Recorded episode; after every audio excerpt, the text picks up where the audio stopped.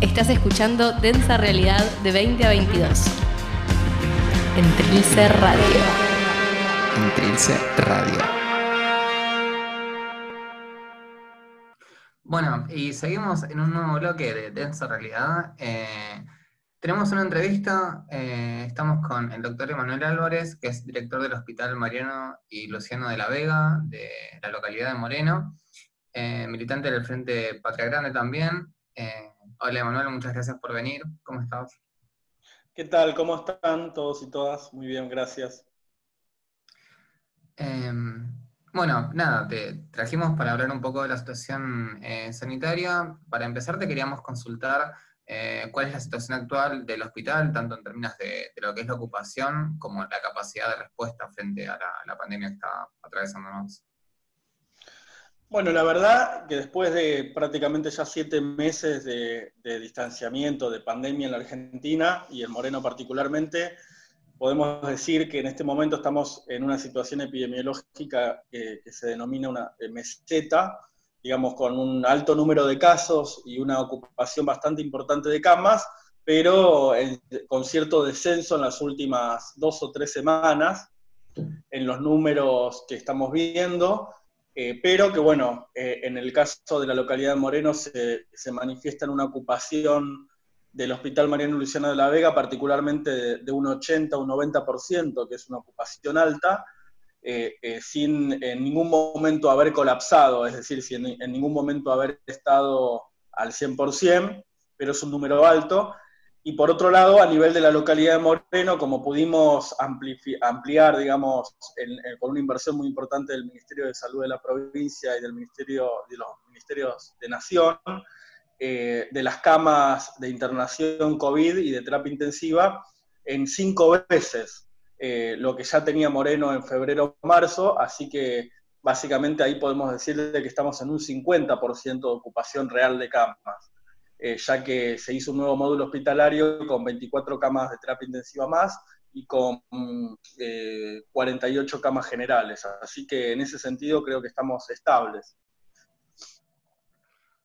genial. Dentro de la situación espantosa que estamos viviendo, es no sé si alentador, pero un poco tranquilizante saber que, la situación eh, esté dentro de todo estabilizada, de que haya llegado el famoso amesetamiento del que tanto se, ha hablado y especulado.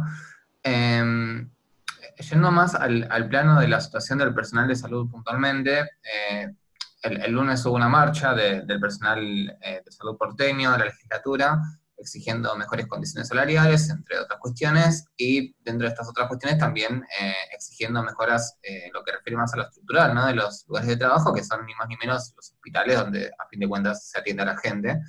Eh, la respuesta fue el diálogo, los palazos por parte de la policía, que estaba leyendo hace un rato, incluso fue recompensada con un bono de 7 mil pesos por la ciudad. Bueno, entendemos que el reclamo eh, se hizo en la ciudad de Buenos Aires, pero que asimismo responde a una situación de precariedad que atraviesa al sistema de salud eh, en lo que es eh, todo el nivel nacional, digamos. En relación a esto, te queríamos preguntar cuál es la situación actual de, los trabajadores de la salud, del sistema de salud, a seis meses de declarada la pandemia. Sí, la manifestación de las compañeras y compañeros enfermeros en la ciudad de Buenos Aires en realidad no, no fue solo en la ciudad, más, más allá de que en la ciudad de Buenos Aires particularmente existe el reclamo de, eh, digamos, que se reconozca a los enfermeros como profesionales, tanto a nivel eh, de su disciplina como a nivel salarial, pero también se manifestaron en distintas partes del país, es un reclamo que vienen construyendo y se vienen sumando hace muchísimo tiempo y que es fuerte en muchas provincias, también en la provincia de Buenos Aires. Particularmente el lunes también fue el Día de la Sanidad, así que hubo una movilización importante de los trabajadores de la salud eh, en los hospitales provinciales también, sobre todo con, el reclamo, con un reclamo salarial, pero también en defensa de la salud pública, ¿no? Y, digamos, y, tratando de visibilizar la necesidad de, eh, digamos, de profundizar fuertemente la inversión en, en, en salud pública, ¿no? y, en ese sentido, particularmente, fortalecer a los equipos de salud en, su, en sus condiciones, en, mejor, en su mejora de condiciones de trabajo y en, y en sus condiciones salariales, ¿no? Ya que, como vos bien dijiste, digamos, fueron, ya son casi siete meses de pandemia y una de, las cosas, una de las cosas que vemos en los hospitales es que hay un gran cansancio, un gran agotamiento del equipo de salud, eh, que, ya, que ya no damos más básicamente del exceso de trabajo, pero también basado en eh, situaciones como tienen que ver con el pluriempleo, ¿no? Eh, y con la gran carga horaria de, una parte importante de los trabajadores y trabajadoras de la salud.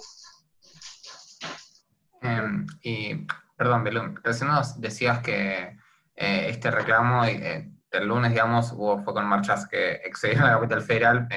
corrijo un poco lo que decía al principio. En relación a esto, eh, ya vimos la respuesta del gobierno de la ciudad, te quería preguntar eh, cuál es la situación hasta donde te consta, digamos, en el resto de los distritos, en, lo que tiene que ver con las respuestas gubernamentales a los reclamos. Eh, bueno, la verdad es que cuando uno recorre las distintas provincias, bueno, partiendo de la base, digamos, de, cómo es nuestro sistema de salud. La Argentina tiene un sistema de salud que, eh, digamos, ha demostrado ser muy fuerte eh, en, todo lo que es su construcción, tanto a principios del siglo XX, pero sobre todo a mediados del siglo XX, con toda la, la, obra de Carrillo, el Ministerio de Salud en la época, digamos, del primer y segundo peronismo, y después de ahí, la verdad es que el sistema de salud se fue transformando, se fue fragmentando, y se fue descentralizando en, en, función de su financiamiento, ¿no? Es decir, hoy en día el Ministerio de Salud de la Nación, si bien tiene responsabilidades de, de organización, de coordinación y de planificación sanitaria, la realidad es que la mayor parte del financiamiento y de la gestión, por ejemplo, del segundo nivel de atención de los hospitales de la atención, depende de los gobiernos provinciales y no del gobierno nacional. Y a nivel de lo que es una parte estratégica y fundamental de, la salud, que es la atención primaria de la salud, es decir, la promoción, la prevención de salud, todos los centros de salud, las unidades sanitarias, los equipos territoriales, generalmente está financiado por los distintos municipios, lo cual hace que haya una gran inequidad y desigualdad a la hora de analizar cómo está la salud pública en cada lugar del país. Entonces hay grandes diferencias, injusticias, inequidades en distintas provincias, en una situación que es muy grave, la falta de, abordaje y de inversión pública sanitaria en las provincias del norte, tanto las del NOA como la del NEA, eh, y además eh, eso se ve también en, su, en las cuestiones salariales y condiciones de trabajo de, los equipos de salud. Eh, la situación de las enfermeras eh, por ejemplo, en las provincias del norte es realmente muy precaria. Eh, en este sentido, la pandemia lo, está visibilizando esto claramente y si bien eh, al principio, los primeros meses de pandemia, todo, todo el foco estuvo puesto en la zona de la ciudad de Buenos Aires y el conurbano, en la zona del AMBA, la realidad es que, por lo menos hasta el día de hoy, no, no ha colapsado el sistema, gracias a que hubo realmente una inversión muy importante en cuanto a equipamiento, en cuanto a, digamos, eh, aportes económicos de recursos humanos, ingresos y de recursos humanos, pero la verdad es que en el resto de las provincias, por ejemplo, en este momento en Jujuy, Salta, Mendoza, eh, Catamarca, eh, Santa Fe, son, son provincias que en este momento están en una situación muy crítica debido a la situación epidemiológica, pero también con, sobreagregada a la situación epidemiológica, un problema que consideramos que es un problema político, que tiene que ver con esto que te decía de, la fragmentación del sistema de salud, donde eh, Jujuy tuvo una política de los, primeros meses de pandemia donde no quería recibir ayuda del gobierno nacional, o donde en este momento, donde las papas queman, eh, eh, parece querer recibir ayuda, pero solo la que ellos determinan, la, que ellos consideran. y, digamos, donde hay un problema de diálogo y de pensar juntos las soluciones muy, muy grave y, muy importante, lo que, lo que significa en realidad, y digamos, termina con, digamos, la gente termina pagando las consecuencias de eso, ¿no? Nosotros eh, sabemos de lo que se está viviendo en, esas provincias, en este momento en Salta, por ejemplo, hay gente que no logra tener atención eh, en hospitales, aún teniendo, digamos, teniendo COVID, y, termina falleciendo en sus propias casas. Esto está sucediendo. O, por ejemplo, que queda a cargo de las organizaciones sociales y comunitarias el abordaje, por ejemplo, el acompañamiento de las familias en sus casas, en sus barrios, incluso al punto de llegar a tener, eh, cargar tubos de oxígeno eh, y acercarlos a las mismas casas, a los domicilios. Es decir, todo esto no se está visibilizando ni en los medios de comunicación, ni está siendo eh, problematizado por el conjunto de la sociedad argentina, y es lo que más en este momento nos está preocupando. Más allá de que obviamente la zona de la ciudad de Buenos Aires y, el conurbano, por, ser la, zona más concentrada y poblada de la Argentina, eh, sigue, no, no hay que, digamos, relajarse y no hay que pensar que todo esto ya pasó, sino que hay que sostener las medidas de cuidado y de prevención, ¿no? Clarísimo, Emanuel, el diagnóstico, te agradezco. Eh, a paso, aprovecho para saludarte, Belén. Eh, ¿Qué tal, Belén? ¿Cómo estás? Gracias. Muchas gracias. Gracias por, la mirada que me parece aporta también un poco eh, esto que marcabas, ¿no? por un lado, reconocer y en, el, marco de las medidas que se vienen llevando a cabo, el amesetamiento que, se evidencia en las últimas semanas en, la zona del AMBA, que es la que nos queda acá desde el programa que hacemos en Capital Federal más cerca, sin dejar de eh, sin, perder de vista estas situaciones eh, que también son parte de la situación actual del sistema de salud eh, en otras provincias. Y dar cuenta de lo necesario de visibilizar esa situación, no solo quedarnos quizás con los números más inmediatos que, en lo que afecta al AMBA. Em, en ese sentido, quería preguntarte, vos hiciste hincapié antes en eh, el impacto positivo que tuvo los niveles de inversión que lograron hacerse tanto al, sistema de salud, me imagino en términos de infraestructura, de equipos y demás, y en, calidad de recurso humano. Quería preguntarte, ¿cuál es tu evaluación, eh, así general, a estos siete meses de pandemia, de las medidas de distanciamiento social obligatorios en tanto medidas de salud pública, digamos, qué impacto tuvieron sobre esa capacidad de respuesta que hoy estamos evaluando del sistema de salud. Bueno, respecto de eso, eh, me parece que lo que hay que decir es que eh, la verdad es que la política sanitaria a nivel nacional que se tomó en su momento, cuando fue, eh, digamos, la fase cero de la cuarentena, allá por, por marzo de este año, fue correcta. Digamos, no, no hay forma de analizar lo contrario porque cuando uno compara los números de, eh, eh, de mortalidad que tiene la Argentina por millón de habitantes comparado con la que tienen otros países como Brasil, Chile, Estados Unidos y varios países de Europa, se da cuenta de que eh, haciendo un análisis transversal, la medida fue efectiva, siendo el objetivo desde un primer momento eh, y que tenía un gran consenso social y político era disminuir la mortalidad, es decir, que se muera menos gente. Ese era el objetivo. Sabiendo de que los contagios iban a suceder y van a suceder, y que a lo largo de que pasen los meses y los años, mientras no aparezca vacuna, gran parte de la población se va a contagiar. Y sobre todo, teniendo en cuenta de que era necesario realizar esa cuarentena, ese distanciamiento social obligatorio, para justamente que nos dé tiempo a poder eh, fortalecer el sistema de salud, eh, el sistema sanitario, para evitar que llegue el momento de colapso del sistema, porque se ha visto en otras ciudades del mundo que es en ese momento de colapso sanitario donde más vidas se pierden, como ha pasado en Madrid, en Barcelona, como ha pasado en Nueva York y en varias ciudades de Brasil. Eh, y, además es el momento de mayor angustia del, del, equipo de salud y a nivel social, ¿no? Donde todavía no, somos conscientes de las consecuencias que, van a tener, eh, digamos, esas pérdidas. Así que en líneas generales, eh, yo estoy absolutamente de acuerdo en que fueron bien llevadas y fueron bien tomadas esas decisiones, pero también hay que caer en la realidad de que a lo largo de los meses esas medidas se fueron debilitando naturalmente por, por el cansancio social, anímico de la sociedad en general eh, obviamente también por la presión eh, económica, digamos, que, genera esto, como, como ha sucedido como consecuencia de la pandemia en, distintos lugares en el mundo, pero también, también hay que decirlo, por el interés de ciertos sectores mediáticos y políticos o corporativos que estaban particularmente interesados en dañar esa política sanitaria. Eh, en mi caso, yo no tengo ningún tipo de dudas que era para eh, generar un daño político y real, eh, digamos, consecuente de la pandemia. Es decir, ¿qué quiero decir con esto?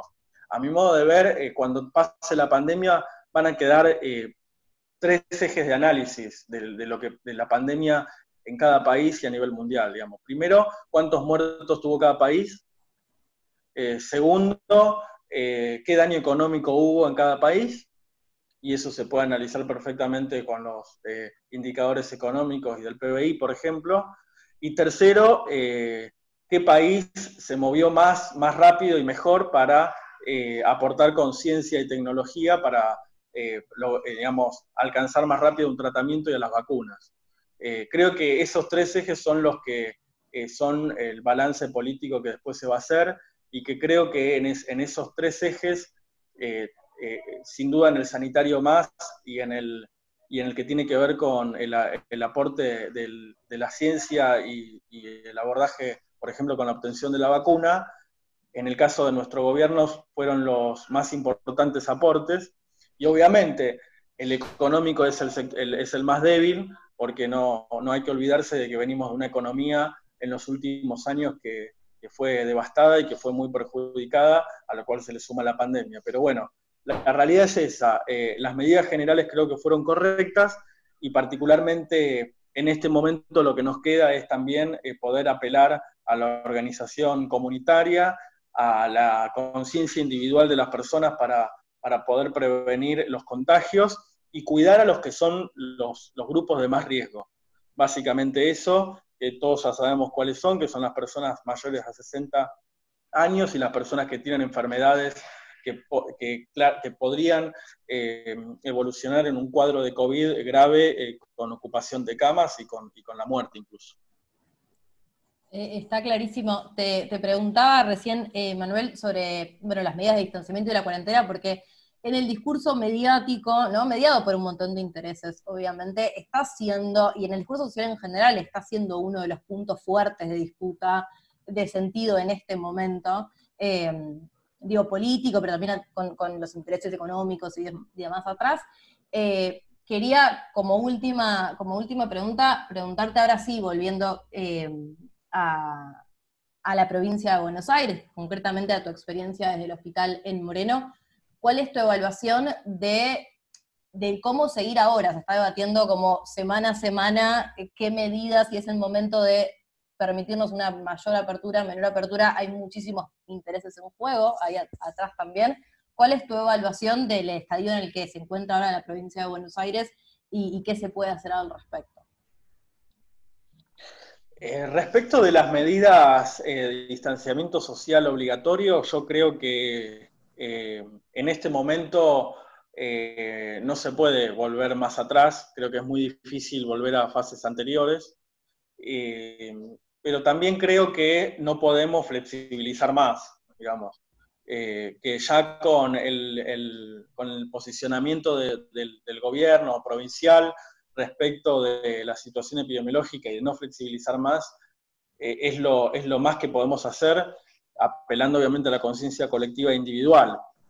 Eh, yo creo que si el mensaje de los funcionarios, de los gobiernos y de los sectores de la salud es que entonces está bien que flexibilicemos, creo que puede haber un desmadre muy importante, ¿no? Eh, me parece que así se puede contener. Y por otro lado, creo que eh, lo que tenemos que hacer es lo que estamos haciendo, que es seguir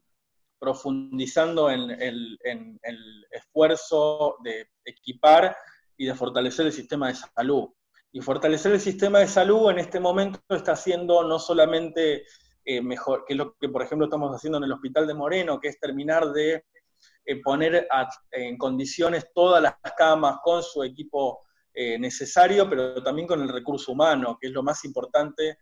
que son los trabajadores y las trabajadoras de salud, que son los que hace siete meses están en, en la trinchera, que no han tenido descanso, que no han tenido vacaciones, y me parece que es el momento de seguir profundizando ese equipo de salud, eh, desde el punto de vista salarial, desde el punto de vista de sus condiciones de trabajo, desde el punto de vista moral y desde el punto de vista de, eh, digamos, lograr eh, de estar en las mejores condiciones posibles para recibir, para esperar lo que, lo que pueda llegar a venir. Y además, seguir profundizando en los operativos detectar, que son las búsquedas de casos sospechosos en el territorio, seguir fortaleciendo a la misma comunidad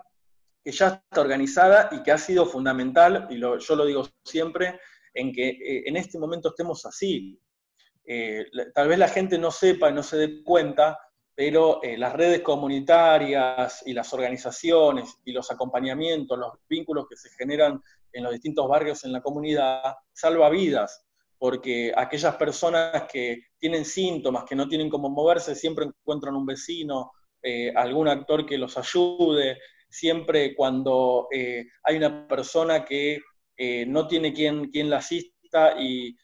finalmente hay alguien que va y lo hisopa en la casa, un equipo de alguna organización, el trabajo articulado con el Estado. Es decir, todo eso fue fundamental a la hora de acompañar, hacer el seguimiento de los casos sospechosos, de los casos positivos, eh, de, de, fomentar la promoción y la prevención, en las mismas ollas populares, todo lo que tiene que ver con el apoyo alimentario frente a, tanta crisis económica fue estratégico y yo no tengo dudas de que influyó e influye en que hoy tengamos eh, eh,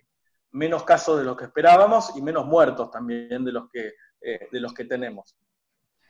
Le recordamos a los oyentes que estamos hablando con Emanuel Álvarez, que es director del Hospital Mariano y Luciano de la Vega de Moreno. te agradezco muchísimo, Emanuel, la entrevista, hacerte el tiempo en estos momentos tan complicados laboralmente, me imagino, eh, para darnos esta entrevista me parece que la visión queda muy clara y muy necesaria también. Repito, en estos momentos en que un montón de estos significados están puestos en, disputa eh, constantemente y que en los medios hegemónicos sobre todo se está volviendo sobre esto con intereses eh, muy, muy marcados, como reponer esta visión tan clara me parece muy necesario. Así que te agradezco un montón, Emanuel, que nos acompañes para esta entrevista. Muchísimas gracias a, ustedes y a todos toda la audiencia. Para juntos practicar nuevas formas de encarar esta densa Decilo Estás escuchando Densa Realidad.